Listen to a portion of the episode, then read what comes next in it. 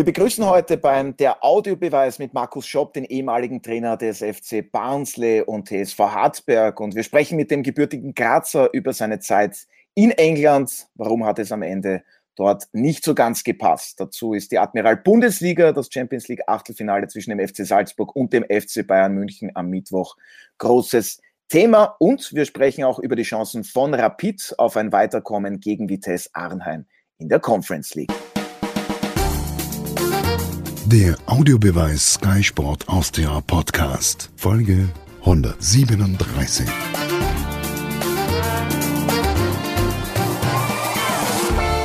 Herzlich willkommen bei einer neuen Folge von der Audiobeweis auf Sky Sport Austria. Mein Kollege Martin Konrad, Sky-Experte Alfred Tat und meine Wenigkeit Otto Rosenauer begrüßen heute den ehemaligen Trainer aus Hartberg und vom FC Barnsley, Markus Schopp. Hallo und vielen Dank, dass Sie sich heute Zeit genommen haben. Hallo, einen wunderschönen Tag. Hallo. Ja, und ein Servus auch an Alfred und Martin. Schön auch euch zwei wieder einmal beim Podcast dabei zu haben. Freut mich sehr heute. Wieso wieder einmal? Ja, weil ihr immer dabei seid.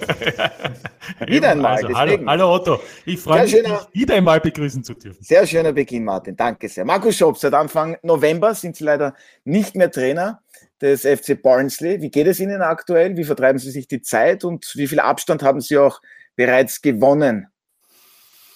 Naja, Abstand gewinnen ist, äh, das ist immer relativ. Ich glaube, dass man einfach gewisse Dinge auch weiterverfolgt ähm, und äh, immer weiter verfolgen wird. Das ist das eine. Das andere ist, dass man ähm, ja, natürlich ähm, mit der Rückkehr auch ähm, seine Zeitressourcen wieder ein bisschen anders einteilen kann. Und ähm, ich glaube, dass es für mich ganz wichtig war, mal ein bisschen wegzukommen, ein bisschen einen, einen klaren Kopf zu bekommen. Aber in der Zwischenzeit ähm, ja, hat mich natürlich der Alltag wieder, egal ob es jetzt dann die, die österreichische Bundesliga ist, ob es die deutsche Bundesliga ist, ob es ja, ähm, die Premier League ist, die Championship. Also man versucht so viel wie möglich mitzubekommen und das TV-Angebot gibt ja heute, heutzutage sehr viel her. Ja, das ist auch sehr gut so. Wir freuen uns darüber, auch bei Sky. Und wann sehen wir Sie wieder als Trainer? Also Sie wären schon wieder bereit, sollte das passende Angebot kommen. Naja, das, äh, das liegt ja nicht nur noch äh, immer an, an, an, einer Person, das hängt ja an, an, an einigen ähm, Dingen. Und ähm, was man natürlich sagen kann und was man machen kann, ist, einfach äh, bereit zu sein. Und ich glaube, ähm, das Wichtigste ist einfach, ähm, sich permanent zu informieren, sich permanent ähm, Dinge anzuschauen. Das Rad dreht sich immer weiter und einfach ja, diese Zeit auch nützen, gewisse Dinge zu reflektieren, Dinge zu hinterfragen, Dinge zu adaptieren. Und ähm, ja, ich glaube, ähm, es gibt ja genug Beispiele an Trainern, die genau in solchen Phasen sich äh, ja, einfach interessant auch weiterentwickeln können. Ja, und haben Sie vielleicht auch geplant, bei einem Verein zu hospitieren, dort sich das Ganze anzusehen, wie da die Abläufe sind? Sie haben ja ganz gute Kontakte. Ja, ich meine, das liegt ja auf der Hand. Das ist halt heutzutage nicht so leicht. Ähm, Wäre natürlich sehr spannend und interessant gewesen, vor allem in der Vorbereitung, ähm, eventuell in die Türkei zu fliegen, sich dort ähm, viele Dinge anzuschauen. Das ist einfach heuer, ähm, wie in den letzten Jahren, nicht, nicht so leicht gewesen.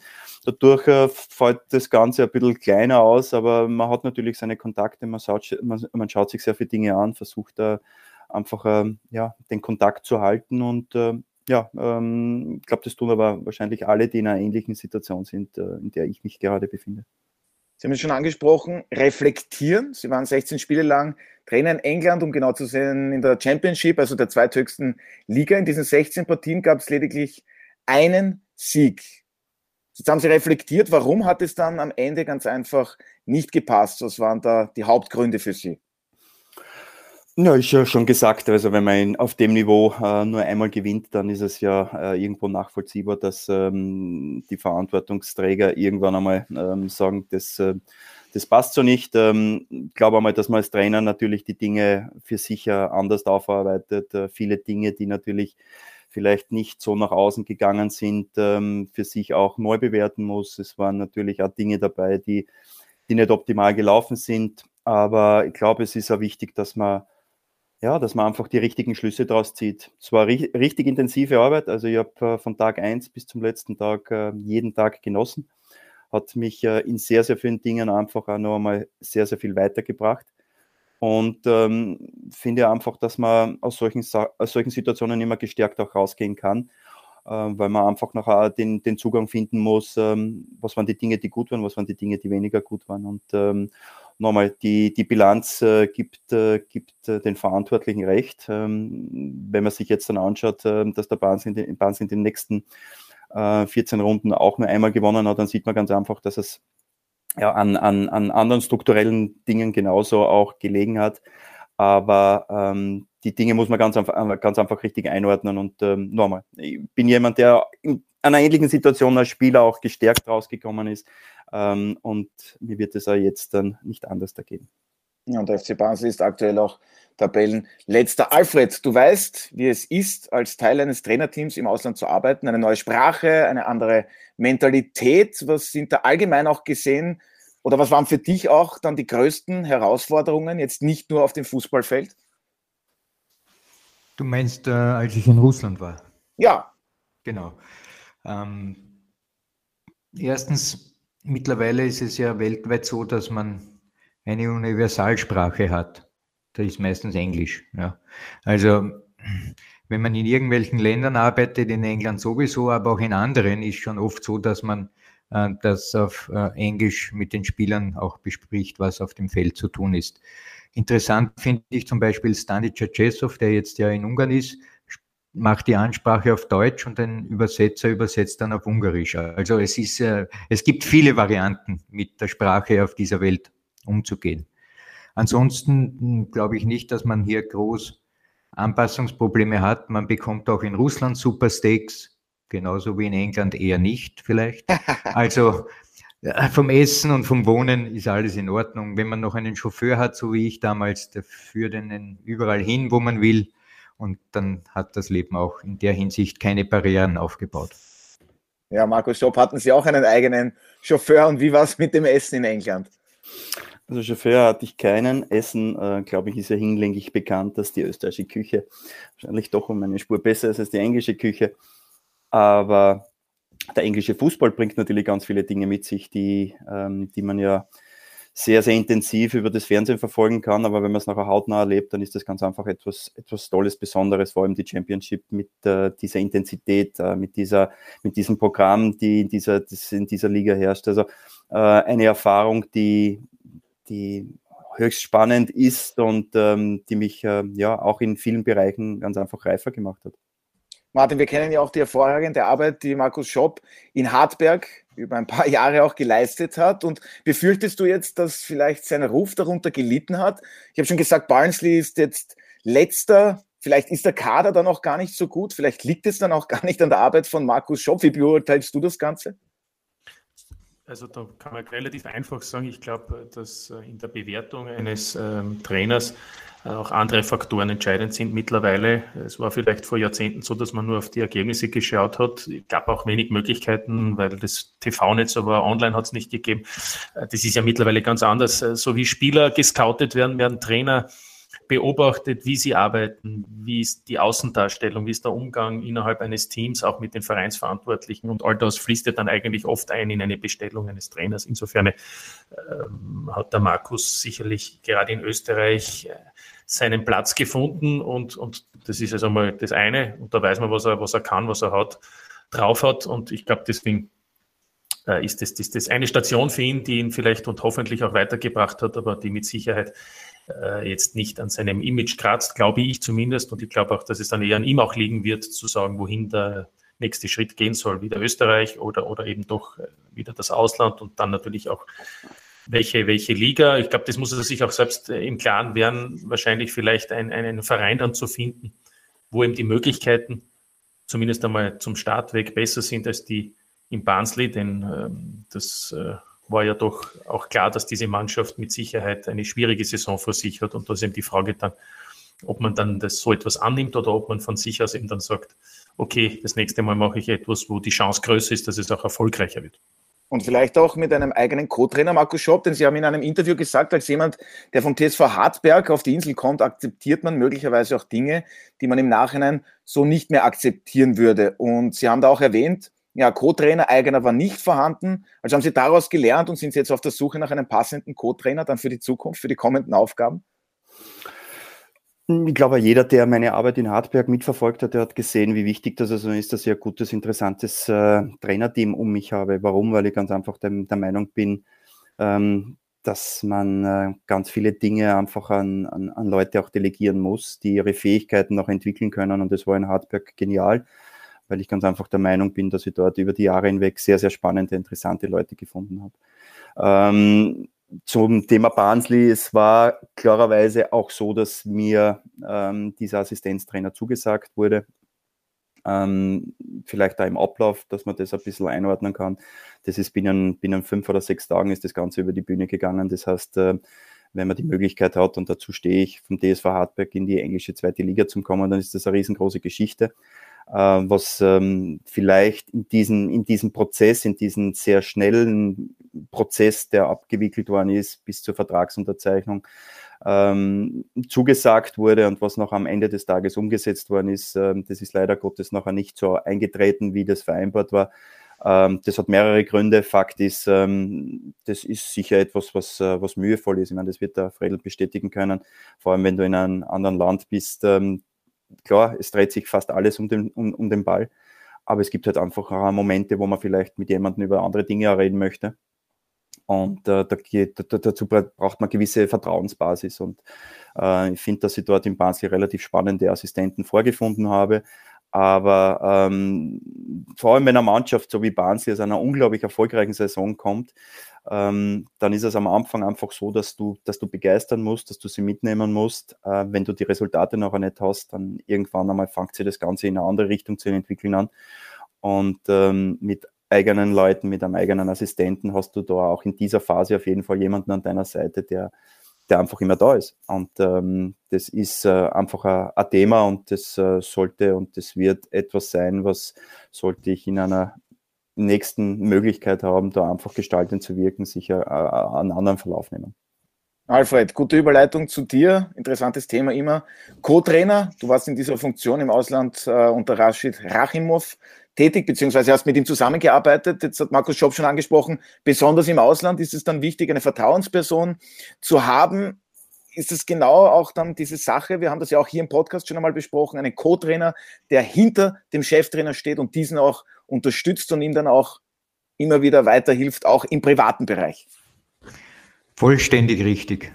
Ich muss, kann das nur bestätigen. Ich habe das auch in Russland so gesehen dass ähm, die Arbeit auf dem Platz und die Vorbereitung zu Trainings und zu Spielen etc., das ist die eine Sache. Aber es gibt eine zweite Sache, das ist auch, ähm, der Mensch besteht nicht nur aus Arbeit, er will auch sonst noch Kommunikation führen. Natürlich mit den heutigen Medien, wenn zum Beispiel deine Frau zu Hause sitzt und du kannst skypen, dann hast du Möglichkeiten, ähm, dich äh, sozusagen online auszutauschen. Aber trotzdem ist, ähm, sage ich einmal, eine Person, die dir gegenüber sitzt, wo du dann über andere Dinge sprichst als über Fußball, ein, ein, ein Lebenselixier in solchen Situationen, wo man ja permanent unter Druck steht. Also Fußballtrainer im Ausland zu sein, ist ja noch doppelt schwerer als im Inland, ähm, weil da wird besonders genau hingesehen, ja, Ausländer, daher, da, du musst total funktionieren und da ist ein Ausgleich im emotionalen Bereich immer sehr wichtig.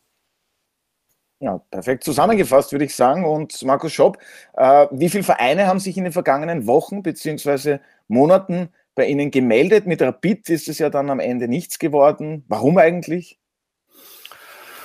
Naja, keine Ahnung, wie man sich das vorstellt. Ähm, ähm, aber wenn man in dem Prozess drinnen ist, dann gibt es ja einen permanenten Austausch. Es ist ja äh, schon so, dass man ähm, versucht einfach seine Kontakte aufrechtzuerhalten und äh, in seinem Netzwerk einfach mit seinen Leuten auch immer wieder im Austausch ist.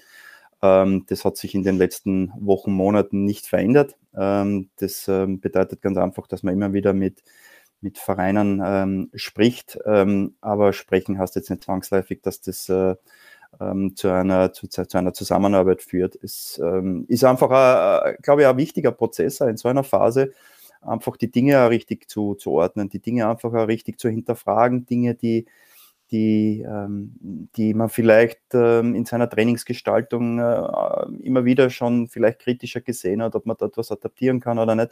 Also ich glaube, es ist ja immer wieder die Frage, äh, inwieweit gibt man sich in dieser Zeit die Möglichkeit auch zu wachsen. Und ähm, wenn es nachher soweit sein sollte, dass man einfach den, den, den Prozess soweit abgeschlossen hat, dass man sagt, okay, man ist wieder bereit für Neues und, off und offen für Neues, dann ist das auch, glaube ich, etwas, was, äh, was, man, was man irgendwo spürt und wo man aus den Gesprächen heraus ganz einfach auch nachher vernehmen kann, das passt gut und das ist einfach etwas, was, was Sinn macht. Und äh, ich glaube, das, ähm, das ist der Prozess, in dem ich mich befinde. Ja, Martin, Ferdinand Feldhofer ist sicherlich eine gute Wahl für Rapid. Vielleicht sind es manche auch anders, weiß ich nicht. Aber denkst du, Markus Schopp und die Zusammenarbeit mit den Hütteldorfern, das hätte schon auch passen können? Wahrscheinlich schon, wobei ich glaube, es wäre auch für den Markus eine, eine anstrengende neue Erfahrung gewesen. Ähm, das ist das, was ich vorhin gesagt habe. Man muss wahrscheinlich auch immer schauen, welchen Verein man zu welchem Zeitpunkt übernimmt. Ich sage das so einfach. Natürlich gibt es dann auch Situationen, wo man einfach auch sagt, diese Chance bekommt man vielleicht nur einmal und da muss man sie wahrnehmen. Äh, und jeder hofft natürlich, dass es sehr erfolgreich vonstatten geht. Fakt ist, Rapid ist im Moment auch in einer äußerst schwierigen Situation. Also das hat man jetzt in den ersten beiden Frühjahrsspielen gesehen ähm, gerade gegen Salzburg könnte man fast sagen, war ja die Aufstellung von, äh, war ja Ferdinand Feldhofers Aufstellung eher die, die Kübauer 2.0 äh, mit, mit wieder eigentlich nur das eigene Tor verräumen. Muss man aber natürlich auch erwähnen, dass es gegen Salzburg ging. Ja, aber ich habe ja gehört bei der Trainerbestellung, es geht darum, dass Rapid sich neu präsentiert, anders präsentiert, auch auf dem Spielfeld, äh, mehr Ballbesitz und so weiter. Also dann im vierten Spiel unter dem neuen Trainer ähm, ist es wieder ein Spiel, wo man sagen kann, es geht dann doch offensichtlich auch um den Gegner, was ich ja prinzipiell in Ordnung finde. Das, ist, ja alles erlaubt. Im Fußball Hauptsache man ist erfolgreich. Aber ich will nur sagen, so schnell geht es dann. Ähm, und ich glaube, dass das eine enorm schwierige Situation für Rapid ist. Also um das abzuschließen, für Markus wäre das sicherlich spannend gewesen. Er will ja auch spielerische Lösungen finden. Äh, ich bin aber überzeugt, aber dann sind wir schon zu viel in der Theorie. Wir haben ja gesehen, wie Hartberg ging Salzburg und gegen Rapid gespielt hat, ist, ich glaube, ähm, dass der Markus wahrscheinlich anders gespielt hätte. Ähm, vielleicht wäre es aber dann schon früher entschieden gewesen für Salzburg. Das ist halt die Frage. Ja, aber das ist eine interessante Frage, die ich gerne weitergebe. Ist dann so dieses 5-3-2, 5-4-1, das oft gewählt wird in Österreich gegen die Salzburger, dieser defensive Block, würden Sie das auch wählen, Markus Schopp, oder würden Sie sagen, ja, ich spiele dann ganz einfach in, in, im vorgegebenen System und offensiv ausgerichtet? Mir wäre das eigentlich egal, weil gegen Salzburg hat man ohnehin nichts zu verlieren. Naja, grundsätzlich, also ähm, wenn man sich jetzt dann die beiden Spiele von Rapid anschaut, ich sprich von Hartberg und da jetzt an dem Spiel gegen Salzburg, hat man eine Mannschaft gesehen, die einfach ähm, irrsinnig bemüht ist, die Ideen des Trainers umzusetzen. Ähm, wenn man sich beide Spiele anschaut, glaube ich, kann man durchaus sagen, dass Rapid in beiden Spielen sehr, sehr gut in das Spiel gefunden hat. Ähm, gegen Hartberg, glaube ich, über 30, 40 Minuten, so finde ich, äh, sehr, sehr intensiv gespielt hat, bis zu dem Zeitpunkt, wo Hartberg eben spielerisch gute Lösungen gefunden hat. Und ähm, wenn man sich auch jetzt an das Spiel gegen, gegen, äh, gegen Salzburg anschaut, in beiden Spielen ist Rapid in Führung gegangen ähm, und hat einfach versucht, ihr, ihr Spiel durchzuziehen. Aber ähm, dieses Spiel ist natürlich sehr, sehr intensiv. Und wenn man auch einen Gegner wie, wie Salzburg hat, ähm, die die einfach auch über sehr, sehr viele Möglichkeiten noch von, von der Bank verfügen, dann ähm, sieht man einfach, dass, ja, dass das einfach ein Weg ist, den der Pferd jetzt dann geht und äh, man muss ihm da einfach jetzt dann ganz fest die Daumen drücken, dass er äh, mit, dieser, mit dieser Spielidee auch gepaart nachher die Resultate natürlich erbringt, weil ähm, ähm, wir wissen, Rapid ist ähm, in der Wahrnehmung einfach der Verein, der nach Salzburg als Nummer zwei gesehen wird. Und ähm, das muss auch der Anspruch sein, äh, wie der Pferdl nachher sich präsentiert. Das geht A über die spielerische Linie, aber natürlich auch B über die, die Resultate. Und man darf auch nicht vergessen, also der Pferdl hat jetzt dann schon den einen oder anderen wichtigen Spieler verloren. Also ähm, Dinge, die man nachher sehr oft schnell vergisst, an Kara wegzu, sich wegzudenken und an Ullmann wegzudenken. Das sind schon zwei Stammspieler gewesen, die ja in, der letzten, in den letzten halben Jahr ganz einfach eine wichtige Rolle gespielt haben. Und ähm, dazu kommen jetzt ein paar junge Spieler. Also ist ja nicht so, das sieht man ja auch, dass da einfach junge Spieler nachher die Möglichkeit bekommen. Ähm, das ist ein Prozess und ähm, am Ende des Tages nochmal, wir kennen es, wie es bewertet wird. Also die Resultate stehen über allen ähm, und hoffentlich, und davon gehe ich jetzt einmal aus, gibt es dahinter mit dem Zocki jemanden, der einfach auch die Entwicklung erkennen kann. Und äh, nochmal, also wenn man 30 Minuten Hartberg hernimmt, ähm, großen Teil gegen Salzburg, ähm, würde fast sagen, bis zur 60. Minute ähm, war das einfach etwas, wo man erkennen kann, da passiert was, ähm, wenn es auch jetzt noch nicht in den Resultaten spürbar ist, aber es geht etwas in eine, in eine, in eine interessante Richtung und da äh, kann man dem Pferd nur alles Gute wünschen. Alfred, du warst ja am vergangenen Freitag im Stadion Co-Kommentator von Philipp Patanina. Ähm, hast das schon ausführlich analysiert, aber ich möchte trotzdem noch einmal auf Rapid zurückkommen und diese taktische Ausrichtung. Du hast doch oft erwähnt, defensiv ist das wirklich top, aber offensiv im Ballbesitz hat man zu schnell die Bälle verloren. Ist das dann, sollte das dann der Anspruch sein, auch wenn es gegen den FC Red Bull Salzburg geht? Ich weiß schon, das muss man immer in Relation setzen. Aber sollte man da vielleicht nicht ein bisschen mutiger auftreten? Wie siehst du das Ganze? Naja, das könnte jetzt ein langer Monolog werden, ja, weil Ui. da muss man ein paar grundsätzliche Dinge vorausschicken, nämlich ähm, die würden jetzt zu weit führen. Ich, deshalb bleibe ich an der Oberfläche picken und die schaut so aus. Für meinen Geschmack ist ähm, das Spiel von Rapid an diesem Tag gegen Salzburg im defensiven Bereich hat gelebt von einer, von einer hohen, hohen Motivationslage. Man, diese Motivationslage hat einen großen Impact gehabt auf das Verhalten der Spieler im Umgang mit dem Gegner. Sprich, man hat sehr viel physische Härte in Zweikämpfe hineingelegt. Und das war ein sehr probates Mittel, mit dem Salzburg lange nicht hat umgehen können. Und ähm, dennoch hat über diese 90 Minuten Salzburg deshalb das Spiel gedreht für mich, weil sie ähm, im physischen Bereich zulegen konnten, während Rapid nur das Niveau halten konnte. Das heißt, für mich war der große Unterschied an diesem Tag auch ein konditioneller. Salzburg hat sich wie sozusagen ein Bagger hineingearbeitet in die Landschaft und hat immer mehr Schneisen geschlagen in, in die Rapidfestung und hat sich sozusagen von, wenn man es genau betrachtet, von der ersten Halbzeit, wo man meistens die Bälle noch in der eigenen Hälfte oder an der Mittellinie hin und her geschoben hat, war es so in der zweiten Halbzeit durch Laufarbeit, durch noch mehr Bewegung der Spieler, war man dann schon auf 30 Meter vor dem Tor von Rapid. Und das ist dann ein wesentlicher Unterschied, weil dann ist die Mauer, die Rapid in der ersten Hälfte stabil halten konnte, in der zweiten Hälfte nicht mehr so stabil gestanden, weil eben Salzburg schon viel näher beim Tor war. Das heißt, an diesem Tag, glaube ich, war das konditionelle Element, das Salzburg in der zweiten Hälfte noch zulegen konnte, entscheidend. Das ist der physische Aspekt. Der zweite Aspekt, den ich ganz besonders und massiv kritisiere, ich glaube, bei Rapid ähm, war das Spiel nach vorne komplett tot. Ja, das insofern, weil man ähm, bei Ballgewinn den Ball meistens weggedroschen hat, anstatt versucht hat, wenigstens zu kontern. Martin Stranzl hat gemeint, das war nicht der Plan, weil eben Salzburg vielleicht im Pressing dann den Ball schnell zurückerobert und wieder einen, einen Angriff aufbauen kann. Deshalb hat man die Bälle weggepufft. Aber das ist doch ein Unsinn. Wenn ich den Ball erobere und das ist das Ziel des Defensivverhaltens, dann sollte ich eben versuchen, das Spiel nach vorne zu tragen. Und der Hauptaspekt in diesem Zusammenhang für mich ist, dass Grüll auf der Stürmerposition verloren ist. Ich glaube, dieser Spieler benötigt, um seine Stärken auszuspielen, eine Position in einem System 4-2-3-1 auf der linken Seite im offensiven Bereich. Warum? Weil er ein Mann ist, der mit dem Ball am Fuß in Richtung Tor enorme, wirklich enorme Qualitäten hat. Und wir haben das in der zweiten Hälfte einmal gesehen bei einem Angriff. Da wurde er nur mehr zurückgerissen und hat dann selbst abgeschlossen. Er hat sich also auch körperlich durchgesetzt. Man sieht also, dieser Mann könnte mehr machen aus dieser Position die ich beschrieben habe, als in jenen, der momentan beim ähm, Ferdinand Feldhofer spielt, nämlich vorne neben Kitagawa. Also unterm Strich, es gibt einige Aspekte, die noch verbesserungswürdig sind. Ja, und das war jetzt ein etwas längerer Monolog, aber er war hochinteressant und deswegen ist Alfred Tater Sky-Experte. Und mit Rapid äh, ist ja am Donnerstag ein zweiter österreichischer Verein international im Einsatz. Über das Spiel des FC Salzburg gegen den FC Bayern München werden wir dann auch noch genauer sprechen, aber bleiben wir mal bei Rapid. Da geht es zu Hause gegen Vitesse Arnheim. Bei den Niederländern ist der Thomas Letsch Trainer. Dazu kennt man auch noch Adrian Gripic und Nikolai Baden-Fredriksen. Markus Schopp, was erwarten Sie sich von diesen beiden Spielen? Wie hoch ist die Chance, dass Rapid in der Conference League weiterkommt? Also wir haben das Spiel gestern angeschaut von äh, Vitesse gegen ähm, BSV, Eindhoven. BSV Eindhoven. Wenn man das Resultat jetzt dann hernimmt, ist das relativ deutlich, äh, wobei man natürlich sagen muss, dass, dass Roger Schmidt mit dem BSV Eindhoven, finde ich, einen unglaublich attraktiven und intensiven, guten Fußball spielt. Äh, das hat man gegen, gegen Sturm gesehen äh, in, der, in der Euroleague letztes Jahr.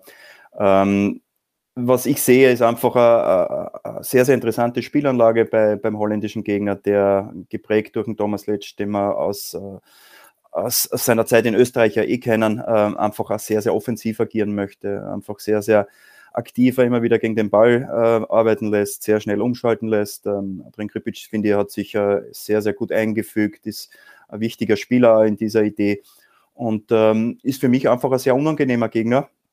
Ein Gegner, der in der Spielidee jetzt dann äh, sicherlich schon gefestigter und weiter ist als Rapid. Ähm, von daher sehe ich ganz einfach die Holländer in einer, in einer leichten Favoritenlage, wobei, und das muss man auch immer wieder sagen, Rapid vor allem in den internationalen Spielen immer über, über sich hinauswachsen kann. Und ähm, glaube ganz einfach, dass das interessante Vorzeichen sind. Es wird ein Spiel sein, das, glaube ich, sehr intensiv, es werden Spiele werden, die sehr intensiv sind. Äh, das ist, das ist äh, bestimmt so. Und ähm, dementsprechend, ja, wünscht man natürlich dem österreichischen Vertreter alles Gute ähm, und ähm, würde aber nur vorausschicken, das 5 zu 0 gegen PSV Eindhoven ist jetzt vielleicht nicht ganz dieser Indikator, wie Desse Anheim sich äh, äh, qualitativ präsentieren wird. Gut, jetzt kann man sagen, gegen Ajax Amsterdam gab es auswärts im Cup drei oder vier Tage zuvor auch ein 0 zu 5 und Martin Vitesse Arnheim, derzeit Sechster in den Niederlanden. Äh, jetzt gab es am Wochenende die dritte Niederlage in Serie in der Liga. Ist es dann das, worauf Rapid setzen sollte, die defensiven Schwächen? Aber dann sind wir wieder beim Thema, das hat Alfred ja vorher angesprochen, Rapid offensiv. Da gibt es noch viel Verbesserungspotenzial. Also kurz zu Vitesse, ja, drei Niederlagen in der Liga, dazu das Aus gegen Ajax, auch 0-5 letzte Woche im Cup, das heißt im niederländischen Pokal. Die haben jetzt, glaube ich, 16 Gegentore in vier Spielen kassiert. Ähm, die haben sicherlich auch ihre Probleme. Ich glaube, ich habe da ein paar, paar Highlights nur gesehen und deswegen ist es vielleicht dann zu einfach, da jetzt eine, eine Analyse zu treffen. Aber was ich gesehen habe, ist das mit Sicherheit eine Mannschaft, die ähm, den Ballbesitz zwar sucht, aber die im Moment auch eben nicht in der Lage ist, äh, dominant aufzutreten. Ich glaube, das sind also dann zwei Mannschaften, die da aufeinandertreffen, die in der Findungsphase im Moment sind.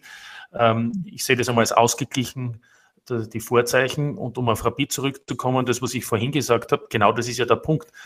Äh, der Gegner Vitesse oder Klammer auf, Sturm, Klammer zu, aber vor allem dann noch im Grunddurchgang, nämlich Wartens und Klagenfurt. Das sind ja Gegner, wo ja Rapid äh, anders agieren muss als gegen Salzburg. Und da wird eben die Frage sein, ob dann Rapid auch in der Lage ist, äh, das zu spielen. Und da hat man eben, da kann man durchaus berechtigte Zweifel haben. Noch dazu, weil eben, wie es der Markus gesagt hat, mit Ullmann, mit Kara dann doch zwei Stammspieler fehlen. Und die Frage ist, wie geht's Funtas? Äh, Gibt es ihn dann noch? Und wenn ja, ist er einsatzberechtigt? beziehungsweise einsatzbereit. Das heißt, äh, Rapid ist äh, mit Sicherheit in einer ganz äh, heiklen Phase, weil eben im Moment die wichtigsten Ziele auf dem Programm stehen, nämlich in die Meistergruppe zu kommen und im Idealfall eben ins Achtelfinale der Conference League aufzusteigen. Also ähm, ich glaube, das ist deshalb sehr schwierig, auch zu vergleichen, was Rapid gezeigt hat, etwa gegen Salzburg, was vieles gut war, aber wie es der Alfred schon gesagt hat, im Ballbesitz dann bei Balleroberung war das ja ernüchternd, muss man ehrlich sagen. Und die Frage ist ganz einfach, ist dann diese Mannschaft auch imstande, gegen einen Gegner, der vielleicht anders agiert oder wahrscheinlich anders agiert, auch äh, diese Qualitäten zu haben, um dann erfolgreich zu sein. Und das ist Alfred. schwierig zu beurteilen. Ja, pardon. Alfred, du hast dich ja schon festgelegt, du hast gesagt, Rapid kommt gegen Vitesse Arnheim weiter. Warum? Ja, ich habe Vitesse jetzt äh, nicht nur gegen Eindhoven, sondern und gegen Ajax, sondern schon vier, fünf, sechs Spiele davor, seit eben festgestanden ist, dass äh, Vitesse der Gegner ist von Rapid und ich das ja in, am Donnerstag begleiten darf, dieses Spiel. Ähm, wie wir wissen, wird das ja bei Sky ab 18 Uhr gebracht. Also ich sage es folgendes. Erstens, ein Team, das einen zentralen Innenverteidiger, also eine Dreierkette hat, und der zentrale Verteidiger von dieser Dreierkette hat die Nummer 10 da stimmt was nicht. Zweitens, naja, wirklich. Na, stimmt ja. Ist, äh, zweitens, ähm, das Team ist, wie es viele in Niederlande tun, und man kann mich deshalb auch hauen, das halte ich aus. Nein. Kinderfußball da ist eine Körperlosigkeit dabei, das ist jenseits von Gut und Böse. Also natürlich, wenn sie gut spielen und der Ball läuft und bla bla und sie haben jemand im Kreisel, dann machen sie dich narrisch.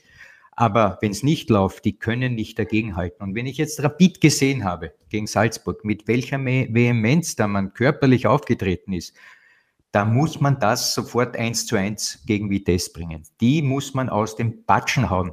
Und die können das, die sind mit dem nicht, die können damit nicht umgehen.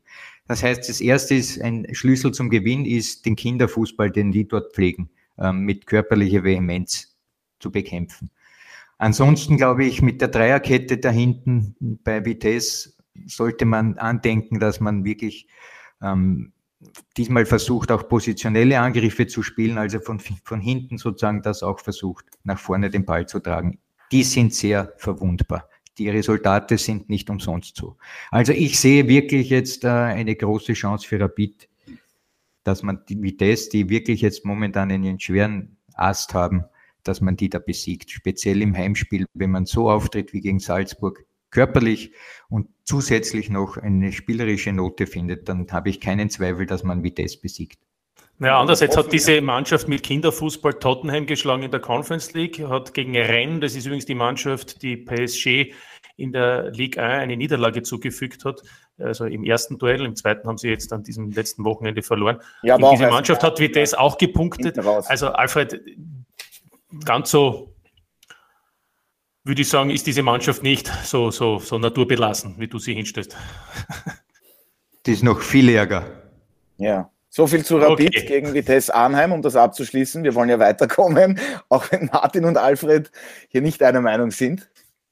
Kann ja auch schön sein. Ähm, die Salzburger, der österreichische Meister, trifft im Champions League Achtelfinal Hinspiel vor ausverkauftem Haus auf den FC Bayern München, Markus Schopp, die Elf von Julian Nagelsmann, ui, die hat am vergangenen Samstag in Bochum 2 zu 4 verloren. Befürchten Sie jetzt, dass, dass die Salzburger irgendwie büßen müssen, dass die für diese Niederlage herhalten müssen? Das kennt man ja oft so vom FC Bayern München. Ja, ich glaube, wir wissen, was das Anspruchsdenken des FC Bayern München ist. Also das heißt, ähm, die wollen jedes Spiel gewinnen. Die ähm, ärgern sich natürlich massiv, wenn sie verlieren, vor allem wenn sie ein Spiel gegen Bochum verlieren. Wenn man das Spiel gesehen hat, dann hat man einfach eine Mannschaft gesehen, einen Gegner gesehen, an, äh, der an diesem Tag ähm, so ziemlich alles getroffen hat, was zum Treffen ist. Also es ist ein berühmter Sterntag, den man haben muss gegen die Bayern als Bochum und den haben sie gehabt. Ähm, das ist das eine. Das andere ist, äh, es ist ja in dieser Saison das erste Mal, dass die Bayern ähm, Probleme haben. Man hat das ja auch schon gegen Gladbach gesehen. Also äh, man sieht ähm, natürlich, dass äh, die Mannschaft sich ähm, verändert hat im Vergleich zum Hansi Flick. Ähm, Julian Nagelsmann hat ganz einfach äh, von Anfang an versucht, auf, auf Bestehendes aufzubauen, äh, ähm, hat ähm, sehr, sehr interessante Vorstellungen gehabt mit einer unglaublichen ähm, ja, Feinheit in, im, im, Ballbesitz, wie sie sich da weiterentwickelt haben. Ähm, sehr flexibel, sehr unberechenbar. Also eine Mannschaft, die im Grunde genommen ja, klar, in, in Deutschland absoluter Favorit auf die Meisterschaft ist, aber natürlich das Begehr hat, äh, die Champions League äh, wieder zu gewinnen. Und äh, für das brauchen sie einfach äh, eine sehr, sehr gute Leistung gegen Salzburg. Ich sehe Salzburg ganz einfach in diesen Spielen ähm, ähm, natürlich äh, als Außenseiter, aber äh, mit, äh, mit Möglichkeiten, mit Waffen, die, die die Salzburger haben, die sie in der, im Grunddurchgang, also in der, im, in der ersten Phase der Champions League ja oft genug bewiesen haben. Und die können sie ja, die können sie ja gegen die Bayern einsetzen. Ähm, das Thema wird ganz einfach sein, äh, ähm, wie, wie schafft man es auf beiden Seiten vielleicht den einen oder anderen Ausfall zu kompensieren. Ähm, aber wie schafft man es vor allem von, von Seiten der, der Salzburger, wie schafft man es, äh, sehr gute Ausgangsposition zu schaffen im ersten Spiel, dass man einfach im zweiten Spiel ähm, ja, mit dem nötigen Quäntchen Glück auch wirklich diese Überraschung oder diese Sensation schaffen könnte.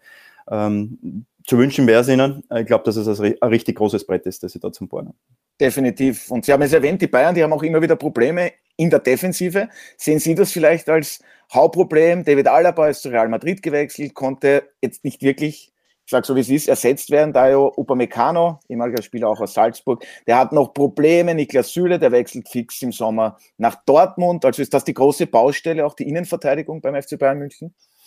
Naja, es ist ja so, dass es in den meisten Spielen nicht das große Thema wird bei den Bayern. Es kommt halt noch immer wieder in solchen Spielen wie jetzt dann äh, der Upamecano im letzten Spiel gegen Bochum. Ähm, das, da kommt es halt noch heraus, dass da einfach Themen sind und ähm, die zu äh, permanent zu bearbeiten, die einfach ähm, in ihre Situationen zu bringen, damit sie einfach Probleme haben. Das ist halt die Aufgabe nach eines jeden Gegners, aber dafür bedarf es einfach einer, einer, einer extrem mutigen Spielweise, vor allem im Ballbesitz ähm, wo man ganz einfach nachher aus, aus, aus diesen Fehlern dieser Spieler nachher Kapital schlagen kann. Und äh, wenn man jetzt dann auf den Moment des Pressings, des Gegenpressing herkommt, wo man ganz einfach weiß, inwieweit Salzburg da ihre Stärken hat, das sind natürlich auch Waffen, die die Bayern ähm, über, die, über, die, über die letzten ja, Jahre auch entwickelt haben. Jetzt dann unter Nagelsmann nochmal äh, vielleicht um eine Spur, Spur variabler. Also ähm, ich glaube, dass es am, am, Grunde genommen einfach Themen gibt. Äh, Sie haben mit Manuel Neuer einen Ausfall im Tor, der, der sicherlich äh, ein Thema ist. Äh, Manuel Neuer im Tor zu haben oder nicht, das macht was her. Und dazu natürlich äh, das Thema mit äh, beiden Innenverteidigern, die, die, das Thema Süle mit äh, Transfer zu Dortmund. Ähm, das heißt, ähm, das ist bestimmt etwas, was wir natürlich spüren, aber was im Innenleben der Bayern äh, nicht nur ein aktuelles Thema ist, sondern einfach ein Thema ist, wo sie sich sehr, sehr gut für die nächste Saison schon vorbereiten müssen, weil das einfach Themen sind, wo sie, um auf diesen Level zu, zu, zu resieren, wo sie resieren müssen, ist es einfach uh, unumdingbar, dass du da hinten noch stabiler und noch besser wirst.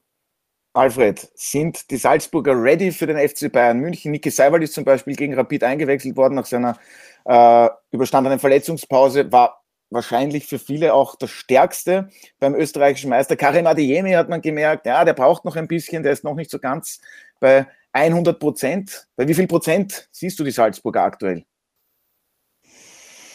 Im Prozentrechnen bin ich nicht so gut. Kann dann lassen wir das ja, ein paar andere Anmerkungen machen. Also zunächst glaube ich, dass die fünf Kräfte, die bei Bayern normalerweise diese Offensive bilden, von rechts nach links oder von vorn nach hinten, ist ja wurscht mit Lewandowski, der Fußballer der Welt sozusagen ausgezeichnet worden. Dann hast du Müller, Sané, was soll man da noch sagen? Und dann hast du Gnabry und Coman.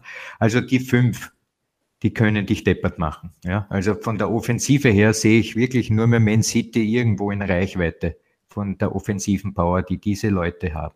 Ja, vielleicht also, Liverpool. Naja, das tut mir jetzt ein bisschen Schmerzen. Ähm, äh, wo, wo, sind wir jetzt stehen geblieben?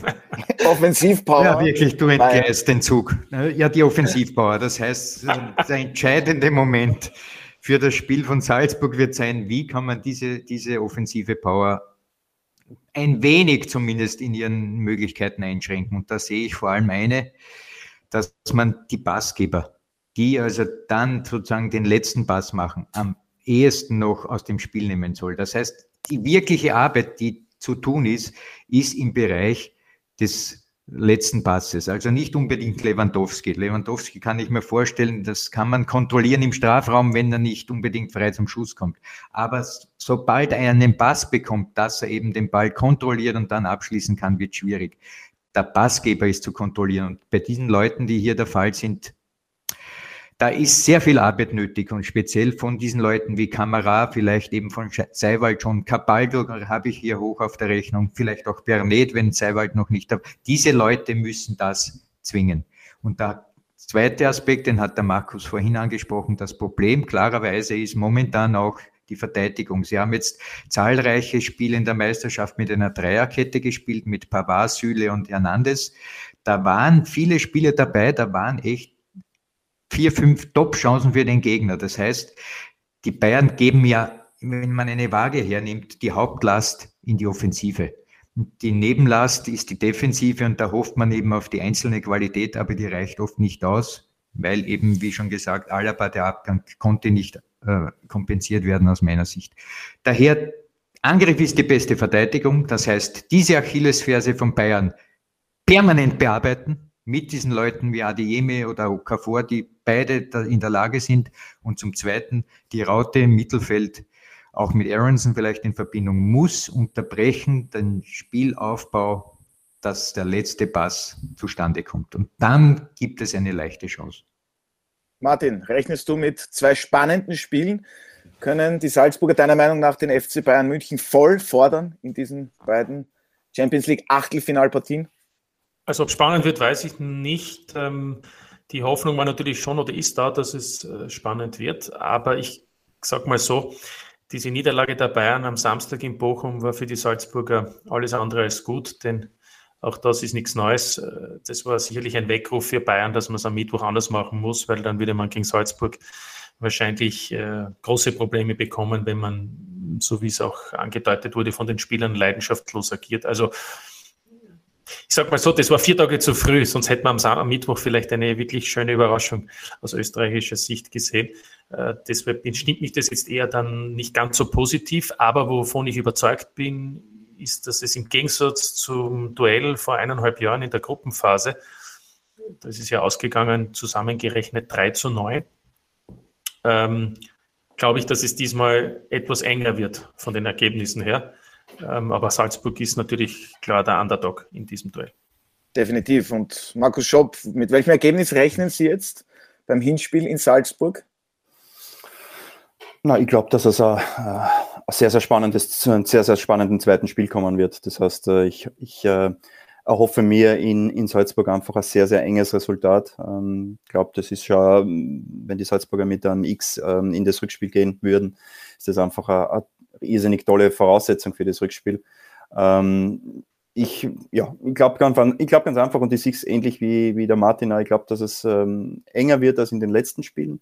Äh, wir dürfen nicht vergessen, wir rennen immer von der absolut jüngsten Mannschaft in der Champions League-Gruppe. Da sind viele Spieler dabei, die, die einfach ähm, eine Erfahrung durchleben mit ganz viel Energien momentan, die einfach äh, auf, einer, auf einer Welle dahin äh, äh surfen, auf der sie sich ähm, ja einfach, ähm, die wissen nicht, wann die aufhören kann. Und ähm, das, das kann unglaublich viel Energie geben. Und äh, das ist einfach etwas, was man, was man, was man mit behirnen muss. Das geht, könnte auch in die andere Richtung gehen. Aber ähm, meine Erfahrung aus den Spielen mit Salzburg äh, haben mich des Öfteren schon äh, eines Besseren belehrt und es geht meistens noch in eine sehr, sehr positive Richtung. Also ähm, ich glaube, dass es einfach ein sehr, sehr spannendes Spiel wird. Ich wollte noch eines ergänzen, was man auch beachten muss, ist natürlich die Ausfälle bei Bayern okay, aber ich finde auch bei Salzburg fehlen entscheidende Spieler. Also so wie Scheschko in der ersten halben Stunde gegen den Lass gespielt hat und so wie auch in der Vorbereitung war, das ist ein großer Verlust im Moment, ist vielleicht aktuell der gefährlichste Salzburger Angreifer und da reden wir schon auf einem sehr hohen Niveau, weil Okafor sehr gut ist und bei Adeyemi kommt ihm dazu, dass er nicht hundertprozentig fit ist, sonst wäre er natürlich auch noch äh, da, dazu zu zählen. Also ich glaube, Scheschko fehlt, Seiwald ist trotzdem erst seit einer Woche im Training, das muss man so sagen. Und, und dann ist die Frage der Defensive. Onguine war in Afrika beim Afrika Cup. Es, es, es sind Spieler wie Adamo, der erst kurzfristig zurückgekommen ist. Koeta fällt noch immer. Also Salzburg hat Ausfälle. Und wie es der Markus sagt, das ist eine junge Truppe, da ist zwar alles möglich, aber es gibt dann doch feine Unterschiede. Und trotzdem muss man am Ende sagen, ich meine, wir reden hier über Salzburg gegen Bayern München. Also allein, dass wir schon so optimistisch sind, es ist ein Champions League Achtelfinale, zeigt ja schon, in welchen Dimensionen sich Salzburg mittlerweile bewegt. Also insofern muss man das auch als Kompliment sehen und dann höre ich schon auf. Ich glaube auch, wenn Bayern aufsteigt, dann müssen sie dafür einiges tun. Also da wird man uns nicht falsch verstehen, um eben auch Salzburg zu besiegen.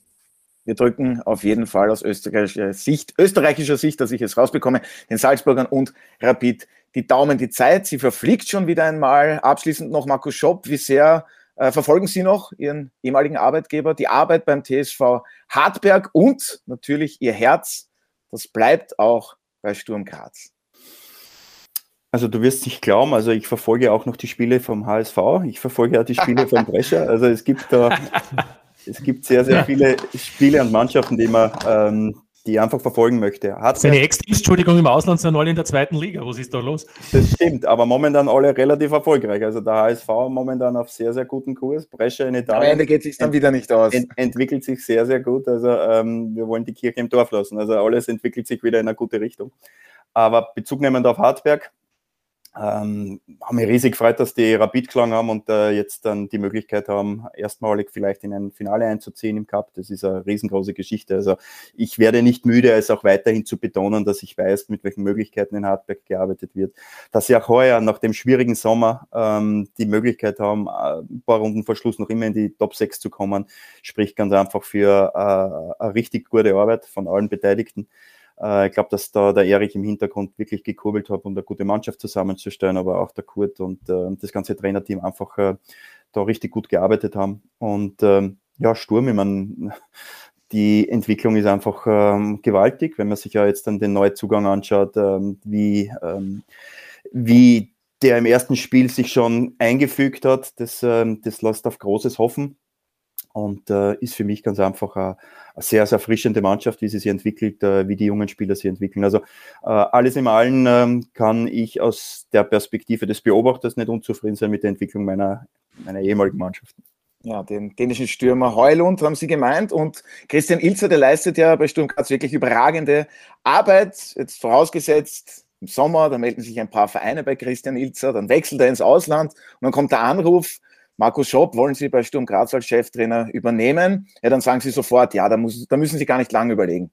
Otto, diese Gedankenspiele, gell, die, die sind äh, oft sehr, sehr interessant, irgendwo ähm, für jemanden, der nicht unmittelbar beteiligt ist, zu spielen. Aber als Beteiligter ist man einfach ähm, bemüht, diese Dinge, diese Dinge zu beobachten. Nochmal, es freut mich extrem, ähm, dass Sturm so stabil geworden ist. Ähm, glaube ich, ist jetzt dann gar keine so eine leichte Phase, auch durch äh, die, dem Abgang von Jeboa. Ähm, allein die Tatsache, dass man so einen Spieler wie den Holland jetzt dann nach Österreich bekommt, zeigt, äh, wie gut der Andi Schicker es geschafft hat, ähm, einfach sein, sein Netzwerk zu bedienen, um einen Spieler mit der Qualität nach Österreich zu bekommen. Also das ist ja ähm, einfach eine, eine, extrem interessante Entwicklung, dass solche Spieler nach Österreich kommen wollen. Es ist jetzt nicht nur der Holland, also wenn man sich gestern den Lasgang gesehen hat, äh, also es kommen da doch so sehr, sehr spannende Spieler in die österreichische Liga, die einfach die Qualität auch heben.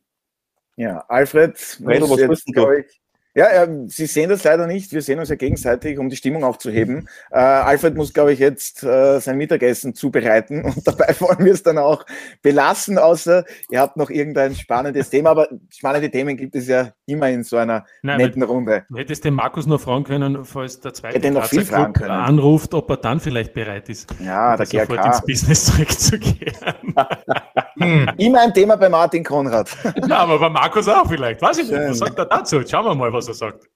Zum, zum Thema GRK. Zu der GRK, ja. der ist sehr stabil, entwickelt sich gut. Ähm, Wäre natürlich aus Grazer Sicht extrem spannend, da den GRK bald wieder oben zu haben. Klar, ist so. Ähm, äh, Wäre natürlich, für die, wär, wär natürlich für die Steiermarker Wahnsinn, wenn sie mit Hartberg, GRK und Sturm drei Mannschaften in der Bundesliga hätten. Also genau. das wäre. Ja, aber da, da gibt es noch viel Wasser, die Mu entlang. Das, das, das ist, so ist es. Dann bedanke ich mich bei der heutigen Gesprächsrunde. Markus Schopp, vielen Dank und alles Gute für Ihre Zukunft. Ich bin mir sicher, wir sehen Sie bald wieder an der Seitenlinie als Cheftrainer. Wir würden uns auf jeden Fall sehr darüber freuen, egal ob in Österreich dann natürlich umso mehr oder im Ausland. Alles klar. Vielen Dank für die Einladung. Hat Spaß gemacht. Ja, Alfred, was gibt es heute zum Mittag? An Alfred und Martin. Was zum Mittag? Ja, ja bitte. Ich, ich, muss erst in den Garten gehen schauen, was gerade wächst. Aha. Das Wetter passt auf jeden Fall. Ja. Es könnte Grün, Grünkohl könnte sein. Ja, oder Kräutersuppe. Na, Grünkohl, äh, den muss man anders zubereiten.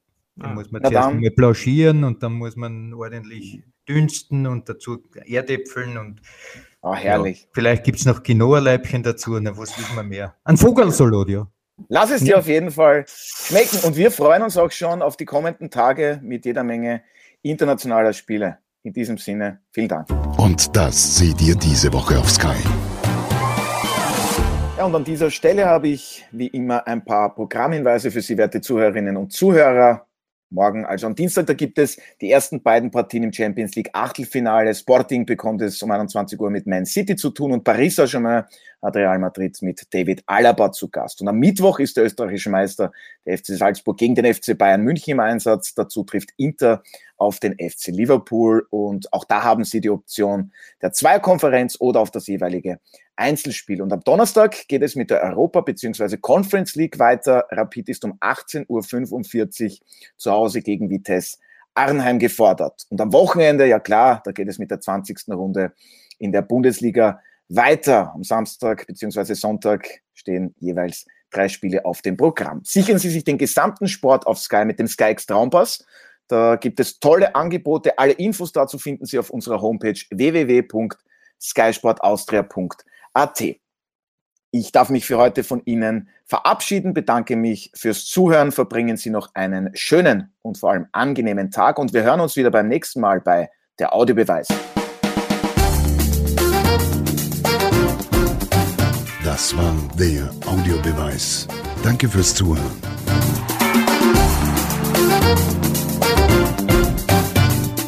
Hört auch das nächste Mal wieder rein.